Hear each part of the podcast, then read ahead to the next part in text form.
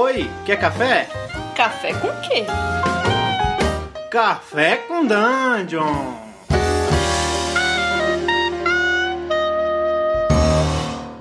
Bom dia, amigos do Regra da Casa. Estamos aqui para mais um Café com Dungeon, na sua manhã com muito RPG. Eu sou Rafael Balbi, eu estou bebendo um cafezinho preto aqui no copo americano, sem açúcar, porque está escrito no, nos mandamentos que tem que ser sem açúcar e puro. Bom, hoje eu estou com, com a Karine Ribeiro, que é tradutora aí dos romances do, do Driss, que a, que a Jambô tá lançando. Bom dia, Karine, beleza? Bom dia! Ao contrário de você, eu estou no meu cafezinho com leite, na minha caneca de gatinho, com açúcar. que fofura, que fofura. Assim que é bom, porque uma, eu imagino que uma vida de tradutora não deve ser uma vida fácil. Você tem que ter muito açúcar na vida, né?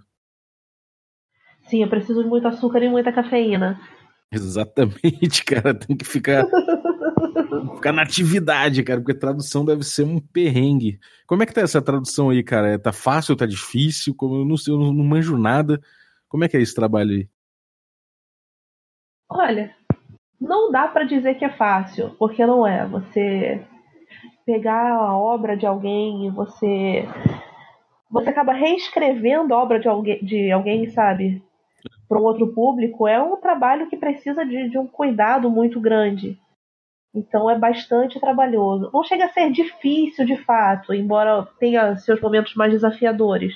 Mas é principalmente trabalhoso, é muito minucioso o trabalho que a gente faz. Uhum. E você acha que é, tipo, por ser romance, é mais, é mais fácil ou mais difícil que pegar um livro de RPG que tem um cenário, sei lá? Ou é a mesma coisa? Olha, eu vou te falar que por questões de diagramação, eu tenho mais facilidade com romances, porque a questão de diagramação em PDF nas ferramentas de tradução é, é uma dorzinha de cabeça que dá. Hum, saquei. É, faz sentido. E, cara, assim, a gente tá com uma série falando, falando sobre Forgotten Realms. E, cara, é, o, o é, é, uma figura icônica, talvez a mais icônica do, de Forgotten, junto com talvez o Alminster, né? E, cara, a própria trajetória dele conta muito a história de, de grande parte do, do, do cenário, né? É... Você já se apaixonou pelo Drist? Ou você odeia ele, apesar de estar traduzindo o romance dele? Drist é um personagem que você ou ama ou odeia, realmente não tem meio termo, né? Uhum. A gente acaba detestando justamente por ele ser extremamente apelão, ser um NPC fodão, querido do mestre, mas eu não resisti, eu caí nas graças de Driss. Até porque quem me conhece sabe que eu já tenho um fraco muito forte por elfos. E, e assim, é, é, falando do Driss, assim, ele é, ele é um cara que ele, tipo, realmente, você ama ou odeia, e ele é como se fosse um grande rockstar, né? Do cenário, ele é o cara mais rockstar que tem. Não tem ninguém que seja tão, sei lá, que seja que tenha tanta atitude quanto ele, né? Um cara que, que, se, que, que se, se rebela, um cara que tem uma história de, de altos e baixos, sabe? É, eu não sei, que que, por que, que você acha que, que ele é tão. Que, que as pessoas amam ou odeiam ele com tanta força? Qual, qual, o que, que ele tem ali que faz ele ser tão, tão icônico e tão. e, e despertar tantas paixões? Eu acho que é justamente a, a visão dele sobre moral. Ele é muito ligado aos seus princípios. E ele se questiona sempre, o tempo todo, por isso. E isso é muito forte nele. Às vezes ao ponto de você querer dar uma sacudida e uns tapas na cara. e ao mesmo tempo é legal que ele vai crescendo e ele mesmo vai revendo os próprios princípios dele. Ah, então ele fica, ele fica bem humano, né? É, você acaba se identificando também, né? Acho que, tipo, personagem que se questiona e que, você, e que evolui de alguma forma através de questionamentos, ele, ele se acaba compartilhando um pouco disso, né? Desse momento mental, né? Especialmente quando você, no caso, é, no caso específico dele, você é uma pessoa que tenta fazer o melhor possível sempre. Uhum. Quando você tenta sempre ser a melhor versão de si mesmo, você acaba se vendo muito no Drift, porque ele tenta ser a melhor versão de si mesmo. Uhum. É, pra quem não sabe, o Drist é aquele, aquele Dark Elf, né, aquele, aquele Drow, que é um elfo com, com a pele bem escura, um cabelo bem branco, e que e esse, no caso dele, usa duas cimitarras e, e tem uma pantera, não é isso? uma pantera planar chamada Geneva. Inclusive, se eu não fosse alérgica a gatos, eu arrumaria uma gatinha preta para botar o mesmo nome, porque eu acho ela maravilhosa. E ela rouba, ela rouba a cena nos livros, assim. É uma pantera de 300 quilos, mas ela é um gato. quem, não, quem não queria ter uma, uma dessa, né, cara? Pois é, rasga a cara dos seus inimigos e faz pirraça e senta em cima. Ainda senta em cima do seu melhor amigo de sacanagem. e, e, assim, qual é a história do Drist, cara? Como é que ele virou esse, esse ícone, esse rockstar de Forgotten Realms? Drist foi alguém que nasceu pra. Bom, não sei a que nível pode ficar o vocabulário aqui. Pode então, mandar ver, desce a lenha. Posso mandar ver? Ele nasceu pra se fuder, entendeu? É, a sociedade Mesoberranzan, que é a cidade na qual ele nasceu, é uma sociedade matriarcal.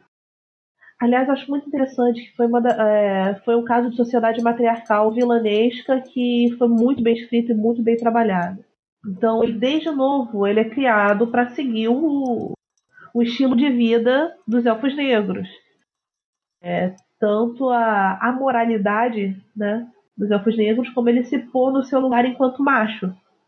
E é engraçado que ele se rebela, não pelo fato dele ser tratado como um ser inferior por ser do sexo masculino, não é isso que faz ele se rebelar. O que faz ele se rebelar é justamente o fato de que ele não consegue aceitar, não consegue conceber, não consegue entender a crueldade, a traição, o pensamento genocida. É verdade o pensamento é, é tipo o, lá o Benzo Berranzan é uma, é uma é um, é um grupo, uma comunidade, né? É um, sei lá, é um complexo gigantesco de muita maldade, né? De muito de muita vilania, né? Complexo, né? Diz bem, já que é uma caverna gigantesca com vários complexos de estalagmites, estalactites, onde tem as casas dominantes e existe um ranking na cidade. E o único jeito de sua casa subir de ranking é se a outra for apagada no mapa. Então existem algumas raids que as casas fazem. Basicamente invadem a casa dos outros e mata todo mundo, estraçalha todo mundo sem testemunhas, sem sobreviventes. De velho até criança não pode sobrar nada. É muito tenso, é uma, é uma guerra de máfia, né? É uma guerra de famílias mafiosas, praticamente, né? É, basicamente. O negócio que lá não pode deixar sobrevivente mesmo. Se deixar sobrevivente, a casa que é construída é sua.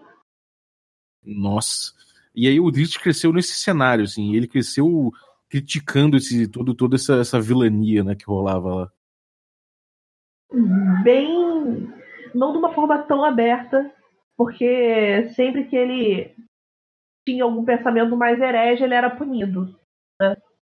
Tem isso também. E ele também teve a sorte de ter uma figura paterna muito forte, que é o Zack Nafen, que era o mestre de armas da casa dele, que foi quem treinou ele por grande parte da vida. Uhum. E ele tinha uma visão de mundo muito parecida com o Drist. Só que ele, ao invés do Drist, que ao invés de se rebelou, ele continuou vivendo em Mesoberranzan, se adaptando e vivendo da melhor forma possível e adaptando as próprias crenças à sociedade em que ele vivia. Ele conseguiu compor politicamente com, com, com o resto das pessoas, do, dos habitantes de, de Mesoberranzan, e o Drist não, né? O Drist bateu de frente. Sim, o Drist bateu de frente de vez e aquilo foi um pouco demais para ele. e como é que foi esse episódio? Como, como é que é essa? Como, como, é que ele, como é que ele treta? Como é que é a vida desse cara no momento que, em que a casa cai para ele? Na verdade, quando a casa caiu de vez para ele, foi o momento que ele meteu o pé. Ele abandonou, né? Sim, e, e aí é o fato de que ele não tem mais paz. Porque ele passa a ser perseguido pela família dele, porque a divindade deles quer ele como sacrifício de qualquer jeito. É Lolt, né? Como é que é o nome? É a Deus Aranha, né? Lolt, Lolt Rainha Aranha, algo assim. E uhum. é tensa, né, cara? É um, é um inimigo clássico no D&D. Tipo, porra, todo mundo quer matar essa, essa, essa deusa. Que ela não é ruinzinha, ela é ruim de verdade. Sim. E aí ele saiu, ele meteu o pé, conseguiu meter o pé. E. Bom, assim, como ele, quando ele saiu né, de, de Maison Berranzan, ele já tava com as duas cimitarras e já tinha Pantera, né? Sim. Porque ele já cresceu aprendendo a lutar com as duas cimitarras. As cimitarras dele vão trocando ao longo dos livros, mas são sempre cimitarras.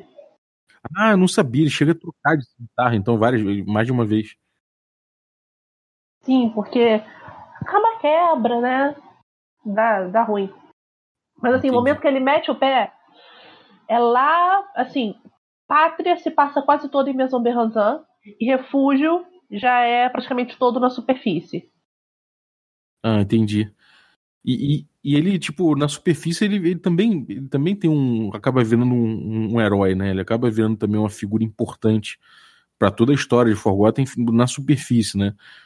Como é que se dá isso? Assim? Como é que ele vira esse, esse cara saindo do Underdark? De, fora essa figura que controversa, que consegue lutar contra a própria, a própria família e escapar dessa, desse complexo bizarro de Maison Berranzan, quando ele sai, o que acontece que ele vira esse ícone todo? Não foi fácil, não. Porque imagina só. Tu cresceu ouvindo que Drow são malignos, Drow são cruéis, Drow são assassinos a sangue frio e eles são muito hábeis nisso. Você tá de boa vendo sua vida, aparece um Drow na tua frente que não sabe falar tua língua. É, tu, pô, você de cara já fica, já fica, no mínimo você fica muito cabreiro, né? Você já, já põe a mão no, no, cabo da espada, já, já senta de costas pra parede. Sai correndo. Sai correndo. então, Exília todo um livro que fala sobre esse período dele de chegada na superfície, toda a série de preconceitos que ele enfrenta. Ah, isso é maneiro. Retratar isso é muito bom, né?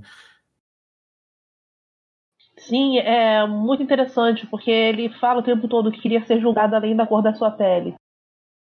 E isso é forte e é sempre muito atual. É, e, e além de além de ser uma coisa bem atual, né? Ele, ele gera um ele gera um gera mais motivo até pro personagem, né? O personagem ele é, é muito motivado, acaba sendo muito motivado quando ele tem questões assim, né? Então ele vai ficando cada vez mais profundo, né? E acontece uma série de eventos que eu não vou falar, né?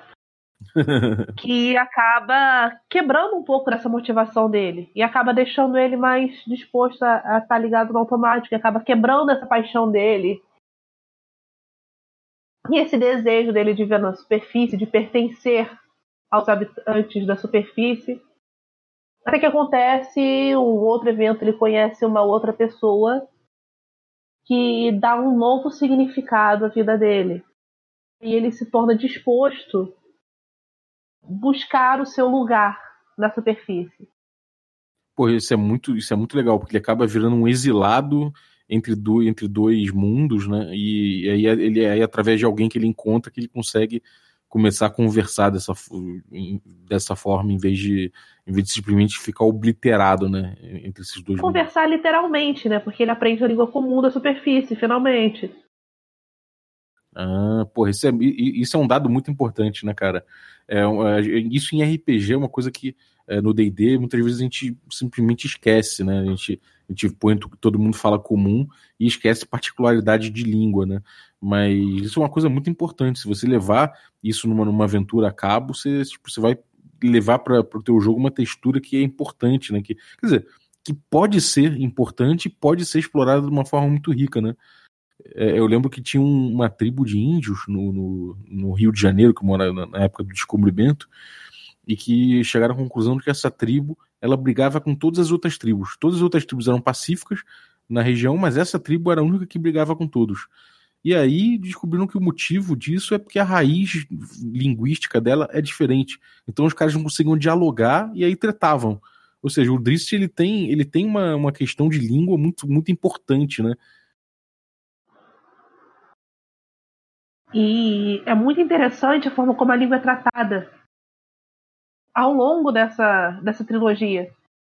Desde momentos em que alguém vai repetindo a mesma mensagem em várias línguas diferentes até ser entendidos, Ou o fato dele só conseguir captar palavras soltas de uma língua que ele só tem noção de uma língua parecida. Isso aparece, muito. então, no romance, isso aparece de forma marcante, então. Sim, eu gosto muito do que o Salvatore fez com isso. Eu, hum. como alguém formada em letras, né, apaixonada por linguagem. É, eu ia falar isso. Alguém que, que ama élfico, sabe? É, tipo, deve ser um. Pô, é um, é, um, é um prato cheio, né? Infelizmente não tem muitos trechos na, na língua, nem uma coisa na língua dos Drow e nada da língua dos elfos da superfície, mas tudo bem, a gente aceita. então, é, é, essa figura é muito, ela é muito marcante esteticamente, né? Você olha para a cara dela e tipo, talvez ele, ele só por, de olhar ele você perceba uma, um, um rockstar ali, sabe? E é, esse, essas imagens foram criadas muito por algum artista específico ou somente a, as descrições do Salvatore mesmo já, já tem essa, essa carga estética é, forte? É, na verdade é engraçado porque ele já é diferente esteticamente de todos os elfos negros. Isso é relatado logo no começo do, do Pátria. Que é porque ah, ele tem legal. olhos roxos. E os ah, elfos negros têm olhos vermelhos. É, então já, já tinha uma preocupação estética do Salvatore em relação ao Drist, né? Desde sempre. Sim, separar ele. E tem sempre referência aos grossos cabelos brancos dele, ou a grossa crina branca, então a gente sabe que o cabelo dele não é fino, são fios grossos. Isso é muito legal, cara, porque dá para ver que, é que, que, eles, então, tipo, não é à toa que ele é um rockstar, né? É um personagem que foi muito, muito bem pensado esteticamente, então, muito, muito maneiro. E me diz uma coisa, é, o que, que, você acha que foi o fato mais marcante para você da história desse cara, assim, da história do Drist? O, o, que te deixou mais, tipo, mais atrelada a ele, que te fez mais respirar profundamente lendo, lendo o Drist? É quando ele encontra o um personagem em exílio chamado Estalo. Eu não posso falar muito do que se sucede com esse personagem, mas eu chorei traduzindo. Caramba, sério? Eu parei a tradução para chorar, assim. Então foi profundo o negócio, foi. Eu acho que se eu vir o Salvatore na minha frente, não sei se eu vou querer dar um beijo ou um tapa nele. isso é muito bom. Isso é um bom indicativo. Sinal de que ele fez um bom trabalho. Exatamente. E assim, quais são os livros que estão que, que, que rolando do seu Salvatore, que foi lançado já? o que, que não foi, pra galera que quer, quer começar a acompanhar a vida do, desse, desse, desse Drow, desse Dark Elf. O que, que, eles, o que, que é bom procurar, o que, que já foi lançado, o que, que vai tá para ser lançado ainda, o que, que, o que, que vai, ter, vai ter que ser catado em inglês, o que, que você, que, como é que você, você fala pro jovem, pro jovem jogador que quer conhecer o Drist? Bom, já pela Jambô é, já saiu Pátria Exílio, o Refúgio está em pré-venda. Aproveitar que no site da Jambô tem promoção já da, da pré-venda com a trilogia completa. Corre lá e dá uma aí. olhada. Trilogia do Vale do Vento Gélido, que foi publicada, eu acho que pela Devir, tem um tempo. E se passa cronologicamente logo depois dos eventos de refúgio. Uhum. E tem mais coisas saindo por aí. Maravilha. E e aí, tipo, o cara pegando isso aí já tem, já tem suficiente para ele conhecer bastante do Drist. E lá fora, assim, você acha que tem alguma obra seminal, alguma coisa, algum livro específico que, que tenha lá fora que não tem aqui, que você recomendaria para quem sabe ler inglês e, e, tá, e tá, tá com sede da parada? Bom, eu acho que se a partir do momento que a sede aumentar, é bom seguir em ordem cronológica, porque é muito, muito livro da história de vida de, do Drist. Então é bom vocês seguindo pela ordem cronológica mesmo. Ah, interessante. Maneiro. Depois da trilogia do, vale, do Vento Gélido tem a quadrilogia do Legado do Drow, o leitor já fica alimentado por um bom tempo. Sem dúvida.